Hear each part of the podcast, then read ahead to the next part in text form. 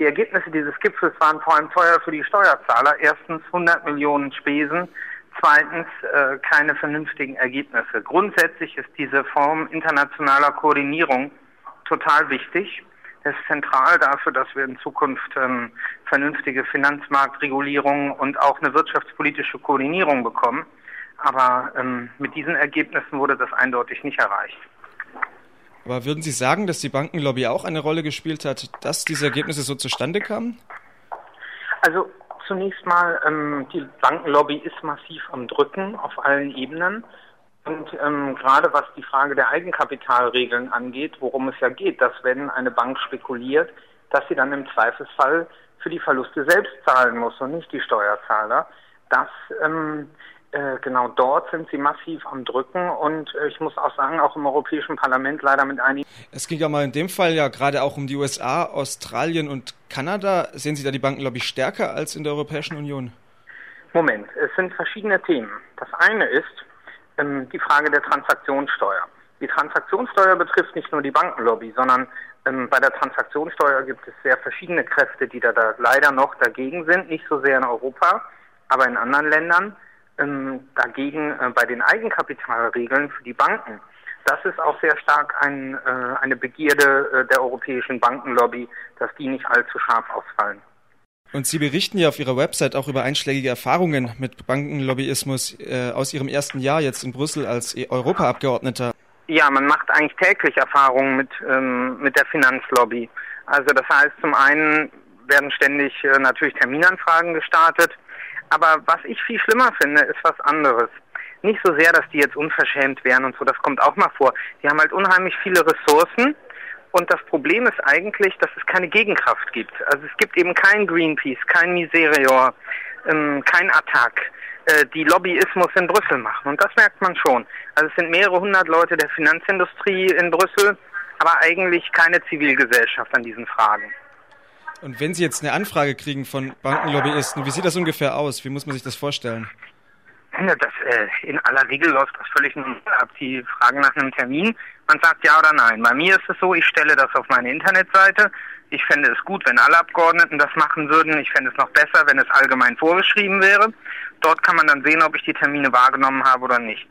Was es eigentlich auch gibt, hm, das sind solche Anfragen, die sind eher so, dass man noch ein Konzert dabei hat oder ein leckeres Essen und dergleichen. Und da finde ich, ist die Grenze äh, zur Korruption dann fließend. Und das finde ich schon problematisch und ähm, solche Methoden äh, lehne ich eindeutig ab. Der Hilferuf, den jetzt einige EU-Politiker und Politikerinnen geschickt haben, der war ja jetzt durchaus außergewöhnlich. Es Politiker, die sagen, wir können nur begrenzt etwas gegen die Bankenlobby tun, weil wir nicht genügend darüber wissen. War dieser Hilferuf auch überfällig? Das, ehrlich gesagt, äh, das steht nicht in unserem Aufruf. In unserem Aufruf steht was anderes. Da steht drin, Lobbyismus ist eine legitime Aktivität und es ist im Interesse der Demokratie, dass von allen Seiten gleichermaßen Lobbyismus betrieben wird. In vielen Feldern haben wir das auch. Da haben wir auf der einen Seite äh, Verschmutzerindustrien und auf der anderen Seite den BUND, Greenpeace und andere. Da haben wir äh, Unternehmen, die wollen billigen Zugang zu Rohstoffen in Entwicklungsländern und wir haben auf der anderen Seite entwicklungspolitische Akteure. Und das gibt es eben ähm, im Finanzbereich nicht.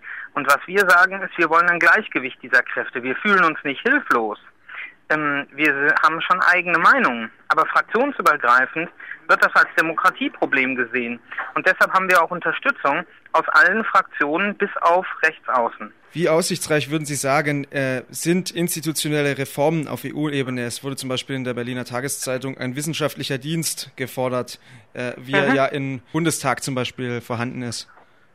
Ja, das äh, kann ich nur unterstützen und werde auch versuchen, das mit den Kollegen in die Haushaltsberatungen für die nächsten Jahre dann einzubringen. Aber ähm, bisher gibt es das eben leider nicht. Also es gibt keinen wissenschaftlichen Dienst, der wirklich unabhängig wäre.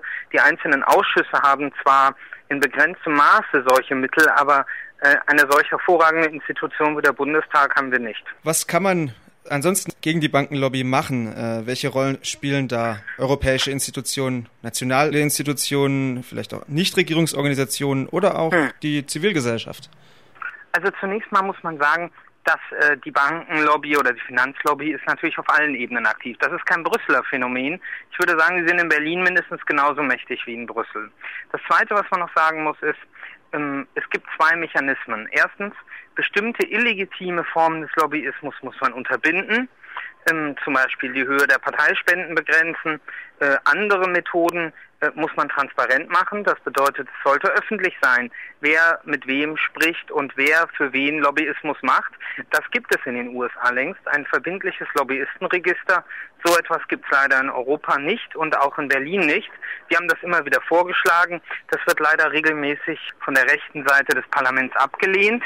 Zu guter Letzt muss es darum gehen, die äh, positiven Kräfte der, für das Gemeinwohl zu stärken, damit es ein Gleichgewicht der Lobbykräfte gibt. Und so wäre das, glaube ich, auch das Beste für die Demokratie. Sie haben ja schon erwähnt, dass sich jetzt ein äh, parteipolitisch recht breites Bündnis in Europa dort gefunden hat, also Politiker aller Seiten, wie Sie gesagt haben, außer rechts außen. Wie bewerten Sie da die Zusammenarbeit? Ist das spannend oder gibt es da auch äh, Reibungspunkte, die Sie da jetzt in nächster Zeit sehen? Im Wirtschaftsausschuss gibt es generell eine gute Zusammenarbeit zwischen allen Gruppen. Das ist äh, auch etwas Besonderes. Das heißt aber natürlich nicht, dass wir immer einer Meinung wären. Aber äh, generell kann man sagen, dass das Europaparlament deutlich progressiver ist als die Mitgliedsländer. Also wir im Wirtschaftsausschuss wollen mehr Finanzmarktregulierung, als dass sich die meisten Mitgliedsländer trauen. Und da haben wir derzeit auch eine Menge Konflikte, auch mit der Bundesregierung. Letzte Frage. Wie weitgehende Reformen äh, gerade in Sachen Lobbyismus sind in Ihren Augen notwendig, um da einen wirkungsvollen Fortschritt zu erzielen? Ich glaube, man muss Lobbyismus transparent machen, verbindlich transparent machen, die illegitimen Methoden, die an die Grenze zur Korruption reichen, verbindlich untersagen und auf der anderen Seite dafür sorgen, dass eben auch Lobbys für das Gemeinwohl stark werden, notfalls auch mit öffentlichen Mitteln.